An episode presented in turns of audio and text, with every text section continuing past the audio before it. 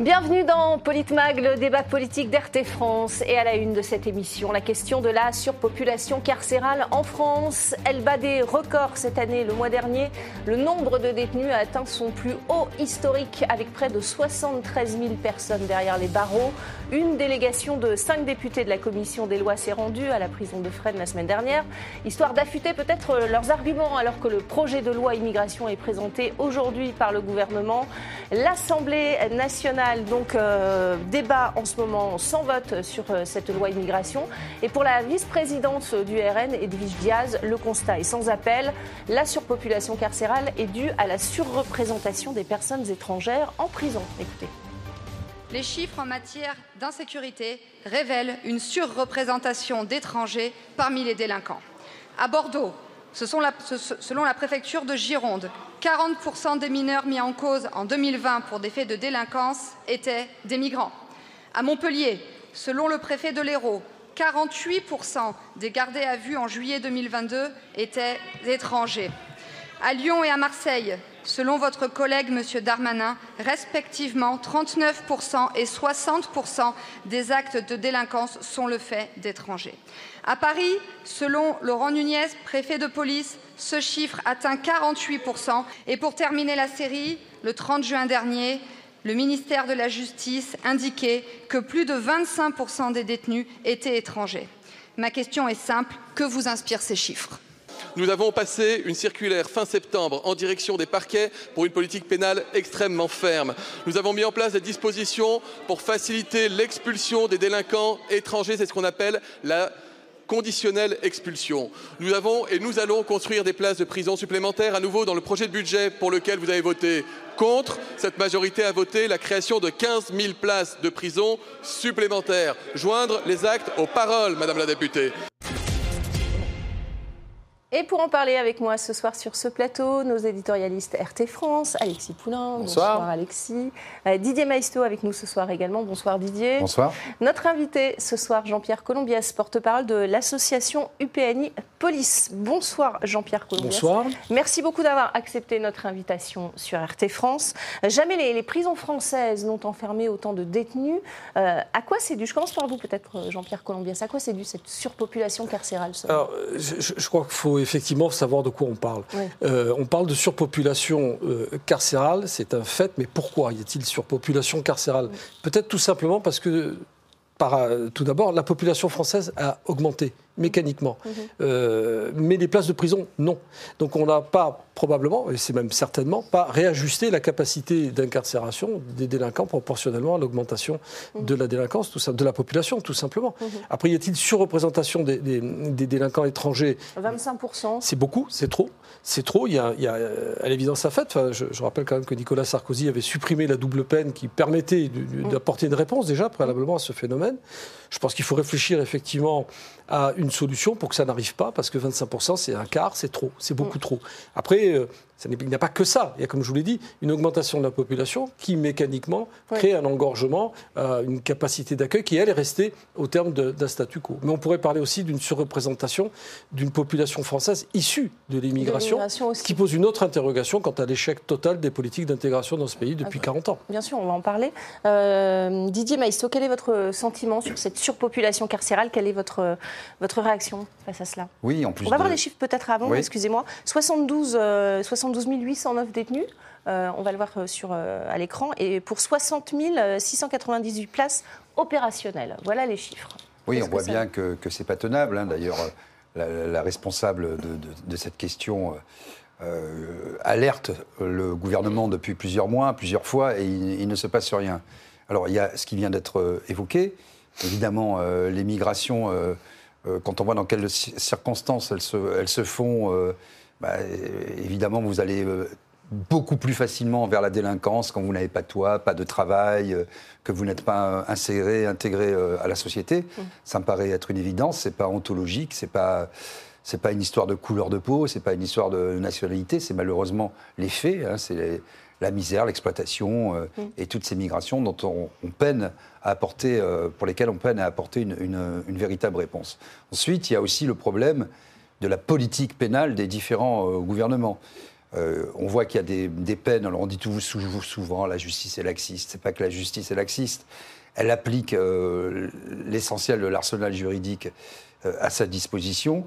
Et le problème, c'est qu'il n'y a jamais de volet réinsertion dans la prison. Vous sortez beaucoup plus dangereux, à la fois pour vous-même et pour, et pour les autres et pour la société, quand vous avez fait six mois de prison. Il faudrait des peines, que les peines plus courtes soient faites exécuter tout de suite, mm. euh, et non pas qu'on attende parfois des mois et des mois, où les gens parfois se sont réinsérés ou alors ont disparu dans la nature. Tout ça n'a mm. aucun sens.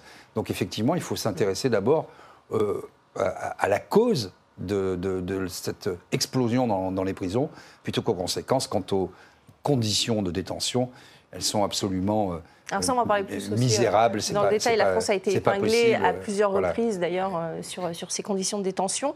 Euh, le, gouvernement, on l'a entendu, répond 15 000 places de, de prison supplémentaires à Alexis Poulain. Pour vous, c'est la bonne réponse à cette surpopulation carcérale? C'est une réponse. Euh, il y a eu beaucoup. Enfin, il faut toujours penser dans ce, problème de la surpopulation carcérale. Euh, c'est un couple, hein, police-justice, euh, avec l'aménagement des peines, avec la réinsertion aussi. La prison, c'est pas la prison. C'est qu'est-ce qui se passe après la prison. Est-ce que c'est pour avoir quelqu'un qui va retourner en prison tous les six mois, tous les ans, tous les trois ans, ou est-ce que c'est quelqu'un qui, au terme de, de, cette peine de prison, va avoir une vie dans la société, une réinsertion et une chance? C'est les profils aussi. C'est aussi la psychiatrie. Euh, on a parlé, bien sûr, à un quart des détenus qui sont des détenus étrangers, mais on n'a pas parlé euh, du nombre de personnes qui n'ont pas le suivi psychiatrique nécessaire et qui sont en prison. Et là, c'est catastrophique. Euh, donc il y, a beaucoup, en fait, c'est beaucoup plus complexe qu'il faut construire des prisons et mettre des gens dedans. Non, il faut éviter de mettre des gens en prison, et d'une. Ensuite, il faut savoir ce qu'on en fait. Et quand ils sont en prison, il faut en profiter justement pour essayer de les soigner. Hein, quand ils ont un problème psychiatrique ou quand ils ont un problème de délinquance ou même familial. Manque de psychiatre, vous êtes d'accord, Jean-Pierre c'est un réel problème. On se rend compte, il suffit de, tout simplement de, marcher dans la rue pour se rendre compte qu'il y a aussi pas mal de gens qui devraient faire l'objet de, suivi. On le sait, il y a pas mal de, mm. délinquants euh, qui sont euh, laissés libres parce mm. qu'on n'a pas la capacité pour les, euh, tout simplement les hospitaliser et les suivre et les mm. forcer à, suivre eux-mêmes un traitement. Alors, deux choses. On annonce 15 000 places. Ok, moi je veux bien, mais à quel terme, à quelle échéance? Parce que vous savez qu'entre le moment où on décide de construire une prison et le moment où on pose la première pierre, il faut des années. Il faut des années parce que personne n'en veut, aucune commune n'en veut dans son environnement et qu'il faut faire des appels d'offres, il faut enfin, il y a des études de marché. D'ailleurs, ça, ça, a fait l'objet d'une polémique entre le, maire de Nice et, le gouvernement. Oui, je ne connais pas de maire, moi, qui voit d'un œil favorable l'implantation d'une maison d'arrêt. Mais autre chose encore, c'est est-ce qu'il va bien falloir à un moment donné réfléchir à la philosophie de la politique pénale et de la politique judiciaire? Et ça vaut autant pour la police d'ailleurs que pour la justice. Mm-hmm. Il faut aussi réfléchir à la démultiplication par exemple, des, bracelets de sécurité. Est-ce qu'il ne serait pas plus ingénieux, au lieu de effectivement retarder une prise de décision qui arrive des fois euh, plusieurs mois, mm. voire plusieurs années après les faits, après la constatation des faits, mm. est-ce qu'on ne peut pas réfléchir à une peine immédiate, alors qu'il n'est pas possible tout simplement parce qu'il n'y a pas la place en prison, mais par la, pose d'un bracelet électronique avec assignation à domicile? C'est dissuasif selon vous, un bracelet électronique? En tout cas, vous êtes localisable. non, mais il y a plusieurs choses. Il y a effectivement des alternatives sérieuses à la... Alors bien sûr, pas pour des peines. Euh, oui, on parle de voilà, délits mineurs. On parle de délits mineurs, moins, de, moins de six mois, mettons. Mm. Allez, euh, mettons une barrière à six mois, c'est en général, et c'est le gros d'ailleurs mm. de la délinquance et de, la surpopulation mm. carcérale. Bon, il y, y, a effectivement des mesures alternatives comme le bracelet électronique il faut que ça intervienne vite. Il y a des amendes qui peuvent être euh, dissuasives. Il y a... Oui, mais autant, il faut que la personne soit solvable. Voilà, mais il y a aussi, bah, si elle n'est pas solvable, il y a des mm. travaux d'intérêt général avec. Euh, si, elle est mineure, il y a les parents. Hein, je voilà. mais il y a les parents qui sont responsables civils. Il y a tout un euh, accompagnement à faire peser aussi. sur la personne pour lui faire prendre conscience de son acte et tenter de la réinsérer dans la société. Mm-hmm. Parce que comme l'a dit Alexis Poulain aussi, c'est vrai que, bien sûr, il faut la coercition et l'absence de liberté, la privation de liberté. C'est aussi un des buts de la prison. Mais le but aussi de la prison, c'est le volet réinsertion. Tous les ministres en parlent hein, mhm. depuis 40 ans, mais ce volet réinsertion se rétrécit comme peau de chagrin année après année, année, après année, de telle sorte qu'effectivement, quand vous sortez de là, vous êtes un peu une bête enragée. Mhm. Et puis le, suivi psychiatrique, je, sais que dans les médias mainstream, souvent on, glose et on ricane en disant ah, ah, voilà, ils vont encore nous trouver des excuses. Oui, il y a beaucoup. Euh, quand vous, avez, vous êtes sain de corps et d'esprit, que vous, avez, que vous avez un travail, une famille mm. insérée dans la société, ça peut arriver, mais enfin c'est quand même euh, à la marge infinitésimale. Euh, quand vous avez souvent des problèmes euh, psychiatriques, c'est une, une, réalité. Et, une personne qui est saine d'esprit que vous privez de liberté. euh, Il y a pas mal de politiques hein, qui ont fait de la prison, qui ont fait des best-sellers ensuite. C'est quand même extrêmement dur. Et si vous, si vous n'avez pas un entourage solide et que vous-même, vous n'êtes pas centré, vous perdez très vite pied. Donc euh, voilà, une Ah, ça pose la politique, question si une peut-être, politique euh, pénale responsable, c'est tout ça. Un Oui. des exemples caricaturaux, c'est- ça reste l'affaire Lola, qui pour moi, enfin, je- j'ai dit à plusieurs reprises, il y a- eu un enchaînement de faits divers comme ça, c'est terrible. hein, le, le meurtre de l'enfant par sa maman, le- le- le- le- l'enfant qui était malade, Justine qui reste un fait divers que je qualifierais de classique. Mhm. Toujours terrible quand il y a la mort de quelqu'un, mais ça reste quelque chose d'assez classique. Et puis euh, euh, l'enlèvement, le viol et, et le meurtre de la petite fille de, de 14 ans et, et Lola. Et j'ai envie de dire que sur ces quatre faits divers, terribles, hein, tous terribles, celui qui est pour moi le plus euh, significatif, le plus extraordinaire, c'est-à-dire sortant des schémas ordinaires, c'est Lola. Parce que là, véritablement, il y a tout. Et notamment euh, l'absence totale de cadrage psychiatrique pour quelqu'un qui, à l'évidence, avait complètement déraillé. Et là, on se rend bien compte que nous n'avons pas de structure alternative, ou du moins pas de structure en capacité de prendre en main et de neutraliser, je dis bien neutraliser ces gens-là. Vous vous rendez compte juste pas soigné, hein, une, petite Ouais. incise. La psychiatrie en France, c'est le parent pauvre tout- de toutes les politiques publiques, y compris à l'hôpital. Vous avez les psychiatres qui sont en train de défiler, qui ont défilé la Oui, semaine dernière. vu, bien sûr. Vous savez, le- déjà, euh, moi j'avais interviewé quelqu'un qui euh, avait débuté il y a cinq ans dans la profession, euh, psychiatre hospitalier Elle, pour les enfants. Elle, elle était déjà gênée de donner des rendez-vous à six mois. Aujourd'hui, les délais, c'est 18 mois en moyenne. 18 mois, vous perdez un enfant qui a des problèmes euh, psychiatriques. Et comme la société est devenue hyper violente et que ce n'est qu'une conséquence de l'ensauvagement général de nos sociétés euh, occidentales, euh, eh bien voilà, si- s'il n'y a pas d'accompagnement, bien sûr, il y a d'abord régler les problèmes à la source, que personne ne veut faire parce que c'est compliqué, c'est complexe, ça demande de l'horizon, ça demande du temps. Refaire une politique pénale en France, s'occuper de la délinquance et de l'immigration, d'abord, il faut le, pouvoir le maîtriser, c'est-à-dire dans nos frontières, avec une souveraineté, et il faut avoir un peu de temps devant soi. Ouais, alors justement, expulser les délinquants et les criminels étrangers euh, serait le, le meilleur moyen de lutter contre la surpopulation carcérale selon le Rassemblement national.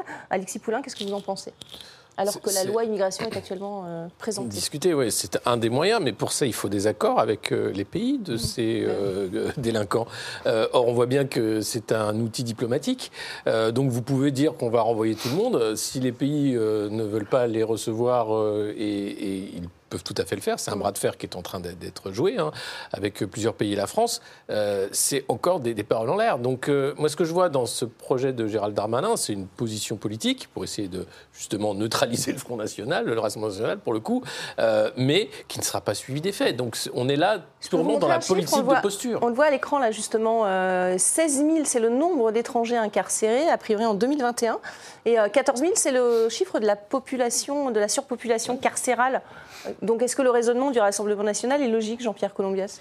Bah, il- en, en tout cas, il s'appuie sur une réalité, ça on ne peut pas le nier. Euh, Or, or, toute démagogie possible, moi je, je veux bien qu'on qu'on parle au Front National, le Rassemblement National, pardon, de, de- de tous les mots possibles d'imaginables, mais ils mettent aussi le doigt sur des réalités. Pour, pour rebondir sur le sujet des OQTF et des expulsions, bien évidemment, Darmanin n'est pas le premier à y avoir pensé. Non, c'est la Loin de 30e, là. 30e loi immigration. Bien sûr, mais C'est un problème récurrent. Enfin, moi, personnellement, comme tant d'autres policiers, j'étais confronté à ça. Enfin, je veux dire, c'est- écoper le Titanic avec une cuillère à café. C'est ingérable, tout simplement parce qu'effectivement, ça nécessite des accords bilatéraux qui ne sont pas respectés, Mais non. tout simplement. Et si vous rajoutez à ça, bon, j'étais sidéré par, par sa prise de parole quand il a dit qu'on allait pourrir la vie aux OQTF. De quel OQTF Être méchant avec les méchants et gentil avec les gentils. Oui, enfin voilà, bon, là, on est chez les bisounours, quoi. Non, mais ça ne veut rien dire, je suis désolé. Il y a des OQTF qui euh, surviennent tout simplement parce que les cartes de séjour arrivent à expiration. Ce qui fait que mécaniquement, vous avez des gens qui travaillent, qui payent des impôts, qui ont une vie sociale parfaitement intégrée et qui deviennent délinquants du jour au lendemain. C'est pas eux qui nous posent problème. Et pourrir la vie à ces gens-là serait un non-sens absolu total. Sur une chaîne que je connais, par ailleurs, je connais des techniciens qui sont étrangers. Et qui font l'objet d'OQTF parce que leur titre de séjour est arrivé à Mais expiration. partout dans la société française, alors qu'on manque cruellement Oui, de main-d'œuvre. n'est n'est pas égal à délinquance. Mais. Et c'est là, bien là où il y a un glissement sémantique Mais important. voilà, mais parce qu'il veut faire plaisir à une forme d'électorat, il veut rassurer tout sûr. le monde, il veut montrer ses muscles, mais c'est du vent. Euh, déjà, euh, euh, euh, renforçons les, les accords avec le Maroc, l'Algérie, la Tunisie, ce serait déjà pas mal. Et À ce moment-là, on verrait de quoi on parle. Et là, on verrait s'il est costaud ou pas. Mais je suis désolé. Moi, j'ai connu des délinquants qui avaient 10, 15, 20 nationalités déclarées. En général, bien évidemment, parce qu'ils ne sont pas tout à fait crétins, ils déclarent des nationalités de pays en conflit et ils deviennent inexpulsables. Parce qu'aucune des nationalités à laquelle ils appartiennent réellement, Maroc, Algérie, Tunisie, qui est le gros du, les- contingent, ne Les reconnaissent pas. Ne les reconnaissent pas comme nationaux. Euh, je voudrais, euh, euh, juste Non, la, oui. la phrase de, de- de- de Gérald Darmanin aujourd'hui, euh, je la cite on veut ceux qui bossent, pas ceux qui rapinent. Non, mais Oui, mais alors d'abord, Pour j'avais. ceux, en- qui- pour non, ceux mais qui ne savent envie- pas ce que veut dire rapine, ça veut dire en gros euh, piller. Bon, on peut aussi lui renvoyer euh, l'appareil. Je rappelle que 32 membres de- du gouvernement sur, 40 sur 41 sont en délicatesse avec euh, la haute autorité pour la transparence de la vie publique. Oui. Ça relativise un peu le, le discours. Mais au-delà de, de ça, on voit bien que c'est du clientélisme parce qu'effectivement, toujours cette même antienne de marier d'un côté la fermeté, de l'autre euh, l'humanité. En fait, ils courent tous derrière le Rassemblement national parce que l'immigration est devenue un enjeu et que effectivement, plutôt que de regarder les choses dans toute leur complexité, premièrement, les migrations ne vont pas cesser du jour au lendemain. Deuxièmement, ce sont des belles déclarations d'intention pour bomber le torse, on bande ses muscles et on dit je vais être impitoyable avec les méchants, gentil avec euh, les gentils. Mais encore faut-il avoir la possibilité juridique d'avoir des accords bilatéraux. C'est pour ça qu'il faut, à mon avis, sortir du cadre européen, euh, avoir euh, des véritables politiques avec les pays euh, de migration et enfin briser le tabou de l'immigration choisie. Regardez aujourd'hui ce qui se passe en France, dans beaucoup de secteurs, l'HCR, hôtellerie, café, restauration, dans les travaux publics. Ils avaient quantité de Donc gens. il faut les régulariser? Mais, il y a mais même les syndicats, même les patrons, même le MEDEF, tout le monde le demande. Comme le disait monsieur, il y a des gens qui sont insérés dans la vie sociale, qui, sont, qui font la plonge, qui font, euh, qui font nos maisons, qui font plein de boulot que plus personne dans la société française ne veut faire. C'est pas politique de dire ça, c'est juste un constat. pose- ouais, ce Donc il faut bien, il faut bien régler le problème. Ce qui amène la réflexion euh, sur un autre point, si je puis me permettre, Mhm. c'est celui de, euh, euh, des salaires. Euh, on, on sait très bien que cette immigration aussi massive, elle arrange beaucoup de monde. Mhm. Il y a un discours très hypocrite. hein. Moi, je suis désolé, ce que dit Darmanin, c'est Ah, totalement Vous hypocrite. me tendez une perche parce qu'on a appris dans Libération ce matin que euh, sur le chantier de- des JO 2024, Oui, il y avait des de- travailleurs sans papier. Bien sûr, mais il y en Donc a c'est partout. d'une hypocrisie la plus totale. Absolue, total. Absolument. Mais ces gens-là, il faut bien savoir que cet apport massif d'immigration arrange beaucoup de gens, notamment les, les employeurs, les gros employeurs, parce que ça leur permet de maintenir des salaires très bas, Mhm. tout simplement. Pourquoi le, le- le- le- le secteur de la restauration euh, réclame à corps et à cri des immigrés? Ben, C'est tout simplement parce que les, les gens qui viendront, qui traverseront la Méditerranée, seront payés, euh, je dirais, au lance-pierre, et qu'aucun national travaillera pour le même tarif, entre Et- autres. et Entre vous autres. voyez ce qu'on pourrait juste relier aussi au problème qui se fait jour depuis euh, le début de la semaine, sur le fait, on en a parlé un petit peu avant aussi, mais de, des métiers en tension. Il y a une liste qui a été établie qui n'a- qui n'a aucun sens. D'abord parce que selon les départements, on n'a pas du tout la même situation. Être employé dans la restauration euh, dans les Alpes-Maritimes, c'est pas la même chose que. C'est pour ça que le, gouvernement veut territorialiser un peu Mais davantage. ça n'a aucun question. sens. Il faut que ce soit des lois nationales. Et, et on, on ne peut pas comme ça prendre des métiers en tension. Ce qui est en tension aujourd'hui ne sera pas en tension Ah oui. demain. Oui, et puis- Tout cela n'a aucun sens. C'est sûr. Alexis, vous voulez réagir euh, avant Non, non, Jean-Pierre mais. Non, mais c'est- c'est- c'est-à-dire qu'il y a. Enfin. À chaque fois, c'est la même chose. Un gouverner, c'est prévoir. Et euh, pourtant, ça fait des années que les problèmes sont sur la table. On a l'impression que, enfin voilà, 30 lois sur l'immigration, euh, tout est en place. Les OQTF, euh, on, on les balance comme ça. On a des lois européennes en plus qui s'ajoutent euh, aux millefeuilles euh, législatifs français. Et on a l'impression qu'on a des politiques qui euh, s'a- s'agitent, Qui navigue à vue. Qui naviguent à Ah, vue, qui, hein. qui, qui, se- qui se- qui ne font que se positionner en réalité, mais qui ne sont pas là pour résoudre les problèmes. Euh, et c'est ça, moi, qui commence à, à- à m'énerver, et je, pense qui énerve beaucoup de Français, c'est-à-dire de voir l'impuissance volontaire, voire organisée, voire mise en scène du politique, qui finalement passe son temps. à- alors, avant l'élection, c'est vous allez voir, je vais tout changer parce que ce pays va mal, et puis après l'élection, bon, c'est pas de ma faute, ils étaient nuls avant, on va faire ce qu'on peut, mais quand même, je vous explique, c'est difficile. Et, et- et c'est un cycle infernal qui n'en finit jamais. Il faut, il faut quand même dire une chose importante que, que les gens savent peu, mais c'est que les étrangers en France sont parmi les étrangers les mieux protégés en Europe, si ce n'est au monde. Il y a Aussi tout- parce qu'on a les lois européennes. Oui, et, et une armada d'associations payées par la France pour les défendre. Je rappelle quand même que euh, les craqueux de la porte de la Chapelle et d'ailleurs, aucun n'a été expulsé. Aucun, parce qu'immédiatement qu'ils ont été mis en centre de rétention, une noria d'avocats s'est jetée sur eux.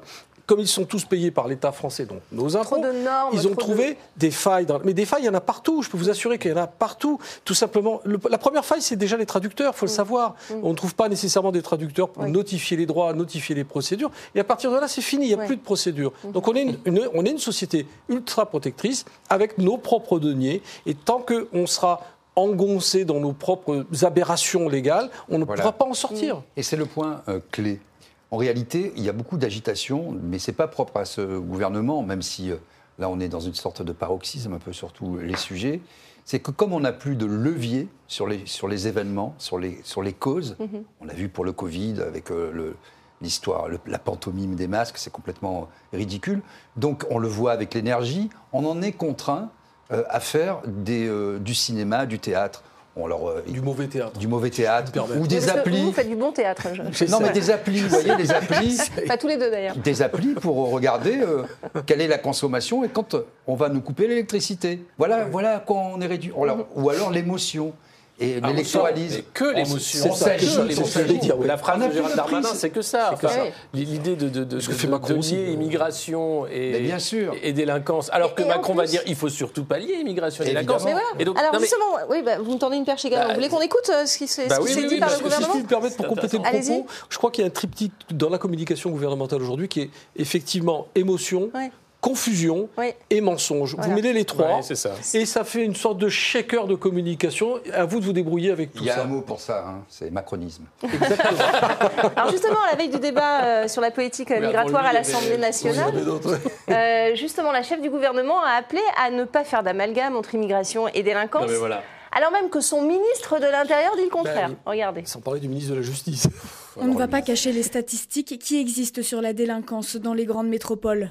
En même temps, je crois qu'il ne faut pas faire un court-circuit entre immigration et délinquance. Aujourd'hui, les étrangers représentent 7% de la population française et commettent 19% des actes de délinquance. Refuser de le voir, ce serait nier le réel. C'est à, qui il adresse ce Non, message mais Voilà, voilà, non, mais message de là, contradictoire. posture, mais parce que le macronisme peut pas tenir. Vous avez d'un côté des gens qui viennent de la gauche comme Elisabeth Borne, enfin Parti socialiste, Ah oui, et c'est de en l'autre côté des gens euh, comme Gérald Darmanin euh, qui se voient un avenir national. Et vous n'avez que des ambitieux, donc ils tiennent parce que pour le moment c'est opportuniste et il faut bien tenir. Mais en réalité c'est intenable. C'est-à-dire que sur tous les sujets clés, les sujets clés, hein, les autres on s'en fout un peu, euh, ça, ça peut tenir. C'est des positions qui n'existent pas. C'est ce qu'on a appelé gentiment le en même temps. En réalité le en même temps ça s'appelle du foutage de gueule, excusez-moi du terme. Et donc on dit tout et son contraire et on continue. Et on dit à la fois son contraire et tout. Et ensuite mais non, mais c'est- un vrai problème parce que y a- cette confusion amène derrière des vraies souffrances dans la société. On commence à voir que ça craque de partout, que ce soit les prisons, que ce soit la justice qui n'a pas les moyens. Il n'y a pas une profession Bien depuis qu'Emmanuel Macron est au pouvoir qui n'a pas sûr. fait grève et qui, ne tire pas des, des- des- des- des alarmes en disant on ne peut pas continuer comme ça. Oui, justement, ça, ça amène. C'est c'est vrai qu'on fait des, des ponts euh, entre Oui, oui, bah, beaucoup de sujets. parle- non, mais bien sûr, mais c'est moi, j'ai- il se trouve que j'ai commis un livre il y, a, il y a quelques temps de ça où je racontais ma, ma vie de flic et j'ai- j'expliquais que le désengagement de la police commençait sous Sarkozy, qui, avait mis le point d'accélérateur, qui avait vraiment appuyé sur l'accélérateur sur le désengagement des services publics, amenait, allait, allait conduire à des territoires où il n'y aurait plus tout simplement plus de vision de l'État. Et ça se concrétise aujourd'hui vra- vraiment sous nos yeux quand on voit la démultiplication des règlements de compte, euh, je dirais de règlements de compte suite à délit et à crime, où on voit que des auteurs présumés d'infractions sont massacrés par d'autres, que le, le- le- le père d'une- enfant qui a été agressée sexuellement va euh, interpeller avec son copain et massacrer le mec. Entre nous, je dis, j'aurais peut-être fait la même chose. Euh, mais, Bah, beaucoup de Français auraient fait la même oui, mais chose. ce qui est hein. inquiétant, ce qui est inquiétant, c'est qu'il y a un tel découragement par rapport à l'engagement, à la responsabilité de l'État à protéger chacun de nous, que les gens se prennent en charge. Mais voyez, C'est ça. c'est Et aujourd'hui, c'est communautaire, demain, ce sera un contre un. C'est c'est un très bon exemple parce que je pense qu'effectivement le glissement a commencé sous Nicolas Sarkozy. C'est un peu, euh, rappelez-vous, euh, il avait ses t-shirts et ses blousons euh, euh, NYPD, euh, New York Police Department. Donc euh, et- et- il jouait un peu le shérif. Mais euh, en réalité, quand on a perdu de vue quelles doivent être les missions essentielles de la justice, de la prison, qu'est-ce que c'est qu'une incarcération et sa suite, qu'est-ce que la police, à quoi sert une police? Bon. En fait, la police de proximité, ça marchait plutôt pas mal. 73% des Français estiment que la justice euh, fonctionne mal. Mais Ça, oui, mais la, la police de proximité, pour rester dans le sujet, ça marchait, ça marchait plutôt pas mal. Lui, il est arrivé, euh, police au résultat, ça a été une, catastrophe Donc aujourd'hui, qu'est-ce qu'on fait Alors on crée, comme pour les manifestations, des braves. On envoie à la BAC qui viennent tant bien que mal faire les shérifs, éteindre, éteindre euh, l'incendie, qui n'ont pas les moyens et qui se comportent comme ils peuvent en fait, hein, parce que en plus le niveau a baissé. C'est finalement presque des bandes rivales. Quand, Oui, le- quand la BAC arrive dans une, euh, un, un territoire difficile, c'est presque un règlement de compte. Ouais. Qui Oui, va gagner justement, Vous vous rendez compte Ouais, vous parlez de sabotage, Jean-Pierre Oui, je parle de sabotage réellement parce que j'ai vécu ça de l'intérieur, puisque j'ai fait l'objet, comme d'autres, de menaces de la part d'une hiérarchie qui ne raisonnait plus que par ça, que par des chiffres qui elles-mêmes correspondaient à des primes résultats. C'est ça. Donc on a créé une sorte de, de- de- de surenchère, de, des mercenaires, hein, des mercenaires du droit, et on en a ça. souffert pour beaucoup. Je suis pas. Et on sait avec quelles conséquences aussi sur euh, le mal-être de la police. hein. Non, mais c'est un tout. Mal-être des policiers qui ne comprenaient plus rien à ce qu'ils faisaient. Désintégration voulue, co- début de désintégration du système judiciaire, donc- dont on pourrait aussi parler, parce Bah que la réforme du judiciaire est totalement liée hein. à ça. Bien sûr. Et vous créez un encombrement massif à la fois des plaintes qui étaient recueillies n'importe comment dans les commissariats, pas toujours comptabilisées, et de Quand fait, elles sont recueillies. quand elles sont. Non, ouais, mais Et en répercussion, encombrement et thrombose des services de la justice. La justice ne dysfonctionne pas. Elle n'a tout simplement pas les moyens de fonctionner, ce qui n'est pas tout à fait la même chose. Il faut savoir que les greffiers, par exemple, gèrent trois fois à quatre fois plus de dossiers qu'ils n'en géraient autrefois. Alors ça ne veut pas dire qu'il y a moins de greffiers, ils sont toujours au même nombre. Ils sont toujours, il y a toujours le, le quorum, si vous voulez, des, des greffiers. Mais c'est le nombre des affaires qui a été démultiplié. Et à partir de là, vous ne fonctionnez plus comme on doit fonctionner. On va en parler évidemment dans cette deuxième partie. C'est la fin de cette première partie de, de Politmag. Restez avec nous. On continue euh, évidemment de parler de cette surpopulation car- carcérale. Est-elle liée à l'immigration On se retrouve dans, dans quelques petites minutes.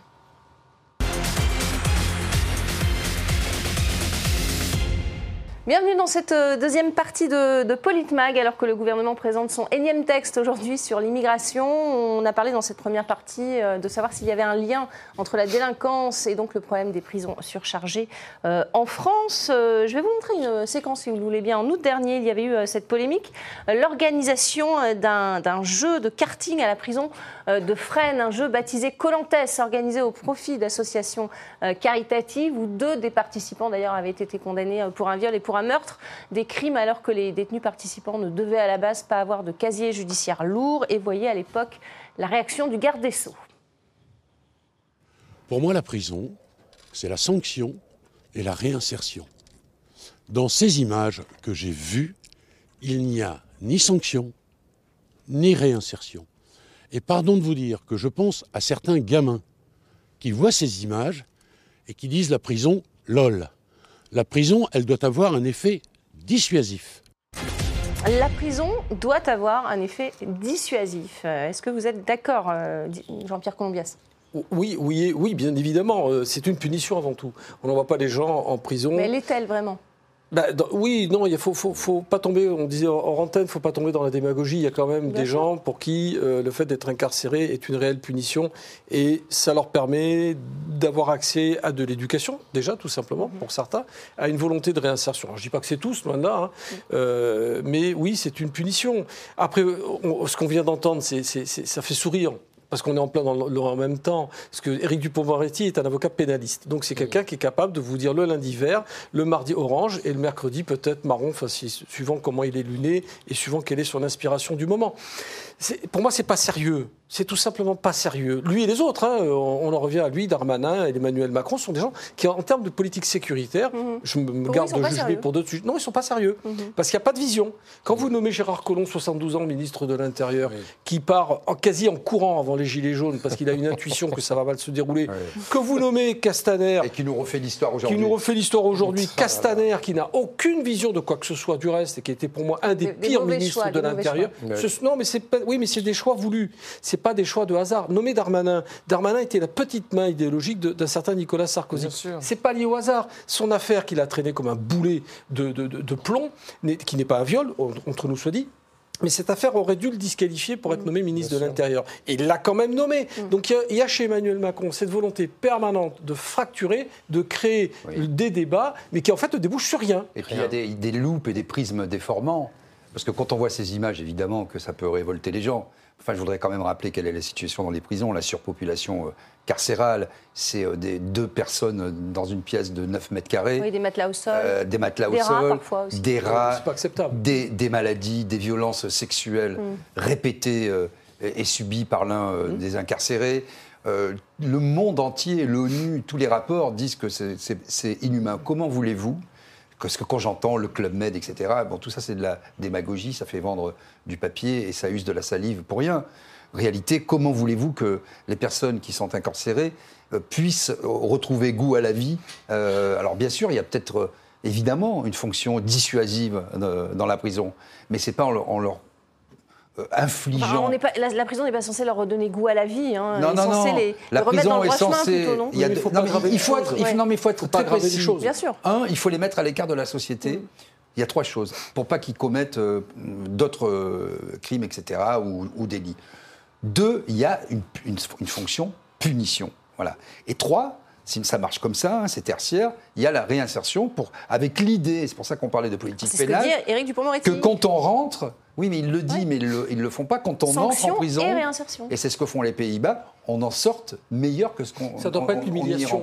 Voilà. Ça ne doit pas être l'humiliation. qu'est-ce que c'est Alexis, c'est la haine de l'État, davantage. C'est ça. Sanction et euh, réinsertion, euh, Alexis. Oui, Est-ce que c'est suffisamment fait en France? Mais non, enfin, on, a, on a une politique de gribouille comme dans le reste, c'est-à-dire que on a des gens qui vont en prison pour finalement se radicaliser, aller encore plus loin dans le crime, avoir une haine à la sortie finalement pour les maltraitances et pour se dire finalement si c'est que ça, je vais continuer. Vous avez le, le badge d'honneur aussi, quand vous avez fait de la tôle, eh ben, vous pouvez monter les grades dans, dans les différents euh, cartels et, et- et mafias qui émaillent le territoire. Euh, donc on, on- on a tout sauf ça. Euh, alors, peut-être un peu, mais on n'a pas les moyens, encore une fois. On parlait de la psychologie, mais euh, derrière, c'est le suivi euh, a posteriori. Ensuite, c'est éviter que cette société produise de l'indélinquance. Qu'est-ce qu'on fait pour la prévention? Qu'est-ce qu'on fait quand on voit qu'un gamin dérape euh, Et très tôt, on pourrait dire bon, on va éviter euh, la casse-prison et on va peut-être là. Alors, vous avez les centres ouverts. hein, Il y, a- il y a eu euh, des, des choses qui ont été tentées. Là encore, gribouille totale où vous mettez à la fois bourreau et victime dans le même endroit avec manque de moyens évident. et derrière, bon, ben, débrouillez-vous. hein. C'est c'est systématiquement la même chose. C'est-à-dire, on fait semblant, on met des, des rustines, on met des pansements sur des jambes de bois, et puis on attend de voir jusqu'où ça peut tenir. Et on, fait, et on fait même le contradictoire, on fait exactement l'inverse de ce qu'il faudrait faire. Je, je pense notamment, en disant ça, je pense notamment euh, au fait qu'on a désintégré l'autorité parentale. Il y a Oui, eu une important. succession de lois où on a responsabilisé les parents sur un système éducatif pouvant paraître un peu oppressif pour l'enfant, ce qui est une absurdité totale. On a fait des enfants rois, on a fait des enfants monstrueux en leur faisant croire, en leur laissant le sentiment que tout était permis. Résultat des courses, la cellule familiale, pour plein de raisons dans ce pays, a explosé, a fortiori dans les quartiers où il y a On le beaucoup voit de... avec les, les- les risques de, gamins qui ne sont même pas majeurs, Oui, oui. notamment. Et, et- et on- et en fait, on responsabilise plus personne. Mm. Donc ces gamins sont des- pour moi quasiment des enfants sauvages euh, qui évoluent dans une jungle une jungle urbaine où règne dans certains quartiers le loi du trafic de, la trafic, du trafic Mm. de stupes, tout simplement. Et on, on empêche les parents à la fois de se responsabiliser là-dessus on les renvoie les pas en- non plus leur pourquoi on les responsabilité. empêche de se responsabiliser Mais parce qu'il faudrait, Mais- euh, je- là, il y a une responsabilité civile. C'est pas la peine d'inventer une nouvelle loi. hein. Non, Dans le mais- code pénal, Oui, ils ça sont existe. pénalement responsables, Et il y a autre chose, enfin, quand euh, le trafic de stupéfiants devient une carrière enviable, Tout à la fois parce qu'elle elle- elle assure un statut social, de l'argent, et que la société ne permet pas d'avoir ça, Mm. là on a un problème de fond. De fond. Et il n'est pas résolu ce problème. Ouais. C'est votre avis, euh, Didier Ouais, oui, Responsabiliser davantage les parents, Ouais, mais comment pas- En leur coupant les allocations, comme le font certains Alors, je ne suis pas sûr qu'il faille euh, ajouter de la misère à la misère. euh, mais euh, par exemple, quand vous avez quelqu'un, euh, un gamin, effectivement, euh, ou un jeune adolescent euh, qui est euh, sous bracelet électronique, euh, par exemple, le renvoyer euh, Et renvoie dans sa cellule familiale. dans sa cellule euh, familiale. Euh, et voilà. Et je pense que la première cellule dans euh, une société, c'est la famille. Et quand la famille, effectivement, euh, était complètement est éclatée comme ça, quand il n'y a plus euh, d'autorité par- parentale exercée, on ne peut pas tout attendre de l'État. Et donc, euh, évidemment, c'est d'abord à ça qu'il faut s'atteler. C'est très euh, compliqué. Mais voyez, on revient, on boucle la boucle finalement avec la police de proximité. Euh, moi, j'y étais très attaché parce que les policiers connaissaient les familles, avait un suivi. Quand le, le gamin commençait à déconner, comme on dit, bah, il y avait le policier qui arrivait, qui allait voir les parents, qui allait voir le frère, en liaison avec Ouais. des Bon, associations. Ça, ça, ça a disparu. hein. Ça marchait Oui, mieux. justement. Non, mais aujourd'hui, vous voulez faire fondamental. Vous voulez faire quoi aujourd'hui fondamental. Envoyer la bête fondamental parce que la police de proximité permet un lien quotidien avec la citoyenneté, sans idée de répression systématique et encore moins de politique du chiffre. Mm. On en revient au, au désastre de sarkozyste. Ça a aussi coupé les services de renseignement, pour ceux qui connaissent un peu comment fonctionnait les Absolument. RG. Les RG fonctionnaient avec la police de proximité. C'était aussi des agents de liaison, d'une certaine manière, fait. entre les quartiers et les services de renseignement et la PJ aussi, qui pouvaient avoir des informations, parce que justement, ayant vu grandir les gamins, les- ces fameux petits îlotiers dont beaucoup se moquaient à l'époque, que Sarkozy a tant méprisé, ces petits policiers de quartier, C'est pas fait pour jouer au basketball, il avait Entre dit. autres, au foot, au football. avec Avrin qu'il a humilié dans les caméras, grand signe de courage de ce futur président de l'époque. Enfin, on pourrait écrire, on pourrait faire Une trois honte. émissions là-dessus. Mm. Euh, je suis assez intéressable sur le sujet parce qu'il nous a tués. Voilà, fondamentalement, il a tué le lien police-citoyenneté. Le garde des Sceaux, euh, Éric Dupont-Moretti, a inauguré aujourd'hui, je cite, une structure d'accompagnement vers la sortie. C'est la dénomination, je ne sais pas si vous êtes au courant. Euh, c'est un centre pénitentiaire, je vous explique, Ça qui nous fait aura rire donc déjà, ça nous fait rire, c'est déjà pas c'est mal. déjà bien, oui. c'est un centre pénitentiaire qui aura l'allure euh, d'une prison, mais sans mirador. Ah, la prison, ça Euh, ressemble à sans- une prison, sans ça a le goût de la prison. C'est pas une prison. Attendez, c'est pas fini. Sans filin anti-évasion. C'est pas notre faute. Et avec Ah des non, chambres individuelles pour des prisonniers libérables spécialement sélectionnés. Les détenus seront en fin de peine ou condamnés à moins d'un an On d'emprisonnement. Et l'objectif. Alors attendez, l'objectif, ce sera donc de, de les préparer vers la sortie Combien en favorisant la réinsertion sociale et professionnelle sans qu'ils sortent de l'enceinte. Mais combien Voilà. de personnes dans l'enceinte? 14. Alors, ce Voilà. sont des, Non, des mais personnes voilà. Non, triées non, mais- sur le volet. a Non, non, mais priori, ça, ça s'appelle de la com. Ça s'appelle de la com. Ah, complètement, oui. Il n'y a rien d'autre derrière. C'est-à-dire euh, dire qu'on va faire un centre pour réinsérer des gens qui sont déjà dans un euh, parcours de réinsertion en, en Et mettant les que ça existe caméras. déjà. Ça existe déjà, bien sûr que ça existe déjà. Et, et en mettant les caméras en disant Voyez, regardez, on a inventé un nouveau truc alors que ça existe en déjà. gros, les, miradors et les filins anti-sécurité, euh, les, filets de sé- les filins de sécurité, pardon. Ça veut dire qu'on prend des gens qui, de toute malaise, façon, euh, vont sortir. Il n'y a pas de malaise, ouais. c'est de la com. ça- On ne devrait même pas en parler tellement c'est ridicule. C'est- la belle trouvaille. Non, mais les miradors, les barbelés, etc., les, les, les- c'est pas des prisons de haute sécurité. On parle de quoi, là? On parle des peines inférieures à 6 mois, ce qui est le gros de la surpopulation Oui. euh, carcérale. Donc, vous réglez tous ces problèmes avec euh, beaucoup moins de moyens euh, y afférents en mettant par exemple des bracelets électroniques. Et les- l'argent que vous mettez dans les miradors, dans les, Non, mais- dans les, dans les, les surveillants, etc., vous le mettez dans la... si, si un jeune euh, se dit je ne risque qu'un bracelet électronique, vous pensez vraiment que c'est C'est déjà dissuasif pas mal. Non, mais c'est Vous des- pensez vraiment que c'est vous, savez, ces jeunes-là, ne perdez pas de vue une chose. Mais bien C'est que ces jeunes-là respectent énormément leur famille. Et souvent la mère. C'est la honte. Et souvent la mère. Et, et croyez-moi, et quand ils se donnent... Donc ou tout- accentuer la pression sur les parents, c'est ce que vous disiez. Mais c'est lié, il faut, re- faut redonner du sens à la vie de famille, tout simplement. Mhm. Mais il ne faut pas perdre de vue que dans ces cités où des gamins de 13, 14 ans, 15 ans vendent du shit, c'est eux qui, faut, qui, qui pourvoient financièrement aux besoins de la Ben famille. On a inversé le sens de, la, de responsabilité familiale dans ces cités. Il faut savoir que Faut les casser jeunes ça. Qui, qui- qui veillent, par exemple, euh, on les appelle les choufs hein, souvent dans les, dans les cités parce que regarde chouf. Oui, ils gagnent très bien leur vie. Bon, c'est euh, 300 euros euh, pour les, les plus jeunes en moyenne par jour. C'est-à-dire que vous gagnez en, en 5 jours. euh, après, on dit mais il faut trouver un travail, etc. Le SMIC, est- vous- en 3 jours, vous vous faites le SMIC. En 4 jours, Bah, ça n'a aucun sens, vous voyez Mais non. Donc, le problème, c'est qu'on a laissé s'installer ces, ces zones de non-droit un peu partout et que très peu de gens suffisent à pourrir complètement tout un quartier, vous voyez je me permets de reprendre le terme zone de non-droit, Oui, avec votre autorisation. avec plaisir. Moi, j'appelle pas ça des zones de non-droit, j'appelle ça des zones d'un autre droit. Oui, Parce que ces zones-là ne sont pas des zones sans droit. Elles sont sous le règne des gangs qui font régner une forme de justice. Vous savez- Est-ce que vous savez qu'il y a eu des tribunaux? Il y a eu des tribunaux qui se sont tenus dans certains quartiers, dans certaines cités, où on avait installé des tribunaux dans les caves. Et on jugeait, et on juge parfois dans ces caves des jeunes qui ont transgressé. Il y a même eu des exécutions, il faut le savoir. Ah, Je pense à Marseille Ah, Quand, notamment. quand vous dites on, ce sont Bah, les, les- les- délinquants, les- les, les les gangs. délinquants, on est Les d'accord. gangs. Non, mais je précise pour nos téléspectateurs. Oui, alors je, euh, je- je vous le pré- je mets des points sur les barres sur les T. Des gangs ont mis la main sur des cités entières et ils font régner leurs lois. Donc c'est pas tout à fait des zones de non-droit. Ce sont des zones où il n'y a plus le droit républicain. C'est pas tout à fait la même chose. Oui, oui. Ouais, mais Ouais, c'est comme à Dijon, moi ça me rappelle l'épisode des Tchétchènes contre les Ah oui, trafiquants oui. locaux. Et la- l'accord de paix a été signé à la mosquée, pas à la mairie. Ben oui. Bon, ça, ce sont les tribunaux islamiques, c'est autre chose. Non, non, mais c'est pas un non, tribunal, c'était vraiment un- le territoire neutre n'était pas la mairie, Ouais, oui. c'était la mosquée. C'était la ça. mosquée.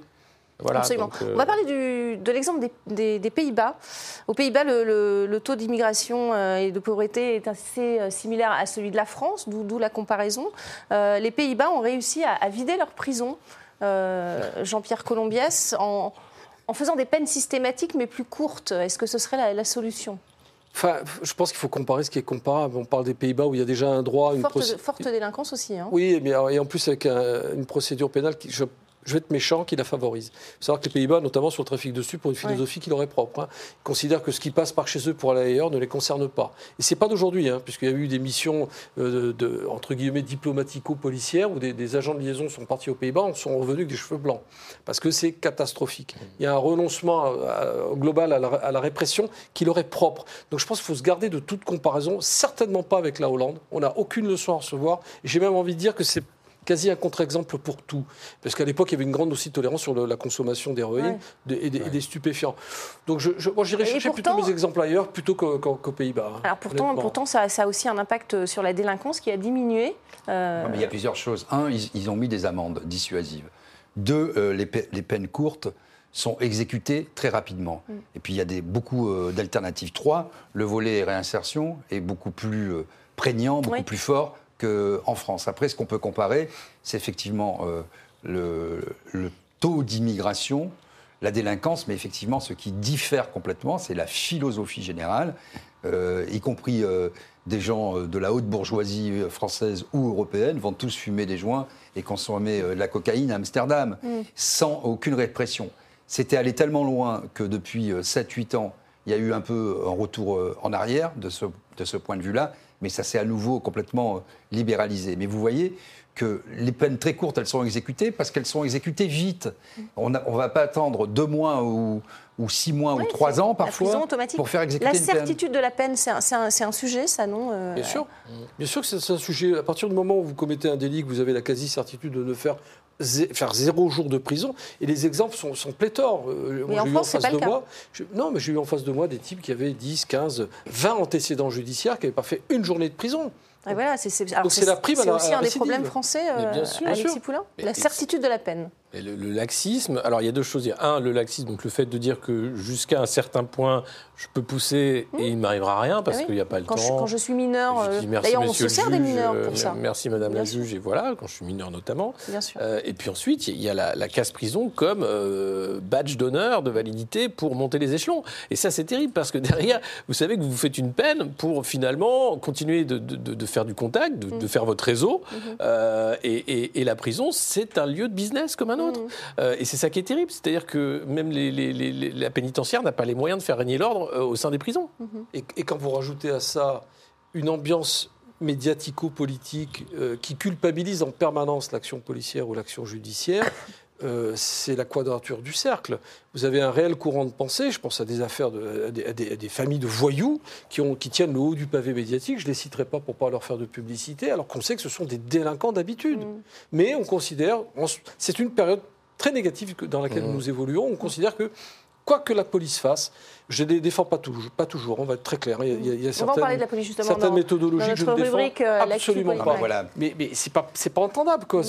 Tout est remis en cause, Ah, tout est contesté. Où, où la pente où elle est glissante et dangereuse, c'est de poser un peu la question, comme l'a fait le Rassemblement national, en liant immigration et délinquance.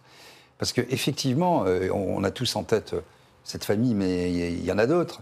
Bah, Il n'y a pas que le Rassemblement. euh, euh, Gérald Non. Darmanin le fait aussi. hein. Oui, mais genre, Quand on voit que là, il- 25% des non, mais il délinquants court derrière le Rassemblement national. Des et, Des délinquants en prison derrière sont son- issus de voilà, l'immigration, c'est un fait. aussi, hein. Non, mais Donc vous le réfutez. non, ce que je veux dire par là, c'est que ce qui est dangereux, c'est euh, de mêler les questions raciales, identitaires, sans arrêt, parce que ça empêche toute discussion. Parce qu'évidemment, si vous dites, en gros, comme ça, c'est ça qui est derrière toute leur, euh, leur pensée, c'est les Arabes et les Noirs qui font ça. Ben, vous, vous confisquez le débat, Oui. parce que vous ne pouvez plus euh, regarder, trier le bon grain de livret, regarder quel est le problème à la fois de la, Oui, ça- des frontières européennes, euh. de l'espace Schengen, quelles sont, Oui. quelle est notre souveraineté de- de- à Donc vous êtes partir de d'accord avec l'immigration. Elisabeth Borne quand elle Oui, dit qu'il ne faut pas non, faire mais- Non, parce qu'elle elle, elle le- elle le- elle le fait d'un point. C'est ça la différence, tellement abstrait, elle est dans le concept et le postulat. Mm. Fermeté, humanité, ça ne veut strictement rien dire. Non, ça n'a aucun Ça sens. aucun Alors, sens. Emmanuel. Macron, Et- oui, je voulais juste vous, Très, vous montrer très, la très, très court, non, mais même s'il y a une réalité euh, sur le, le fait que la grande majorité de la délinquance est le fait de, bien souvent, euh, de, de- de personnes issues de l'immigration, français issus de l'immigration, il y a des explications sociologiques. Ouais. Donc il ne faut pas s'arrêter au milieu du, du, du guet, si vous Lesquels voulez. alors expliquez-les. Alors ça, Bah, concentration, concentration dans les quartiers, notamment. On a euh, concentrer une population immigrée dans certains quartiers, dans, dans certaines villes également. On les a mis logement, au, départ, oui, dans les années 60, 70, Absolument. on les a mis en dehors des villes. On a créé des, des formes, ça s'est ghettoisé mécaniquement, j'ai envie de dire. Oui. Et de fait, il y a eu effectivement une forte délinquance dans ces quartiers, notamment liée au trafic de, de, de, de shit. Donc c'est pas une aberration de le dire, mais il faut pas se contenter oui. de dire ça, de s'arrêter là, à ce niveau-là du discours. Il faut l'expliquer sociologiquement. Certains le font, mais c'est vrai qu'on est aussi dans une période où dès que vous dites ça, vous êtes taxé de démagogie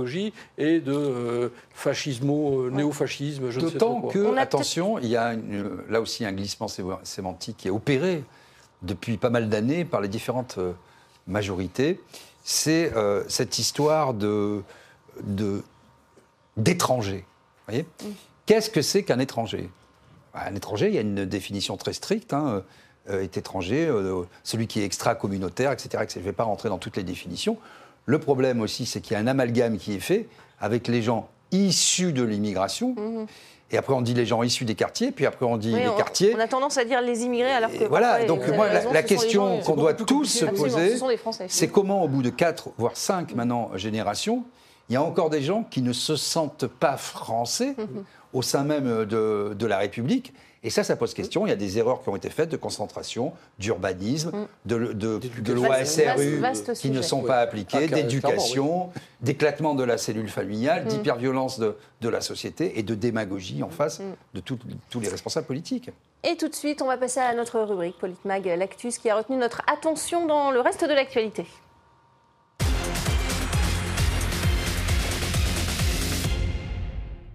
Euh, l'Espagne au foot aussi. On me dit qu'il faudrait parler du Maroc qui a battu l'Espagne, mais, bon, ce sera peut-être dans un autre euh. Politmag.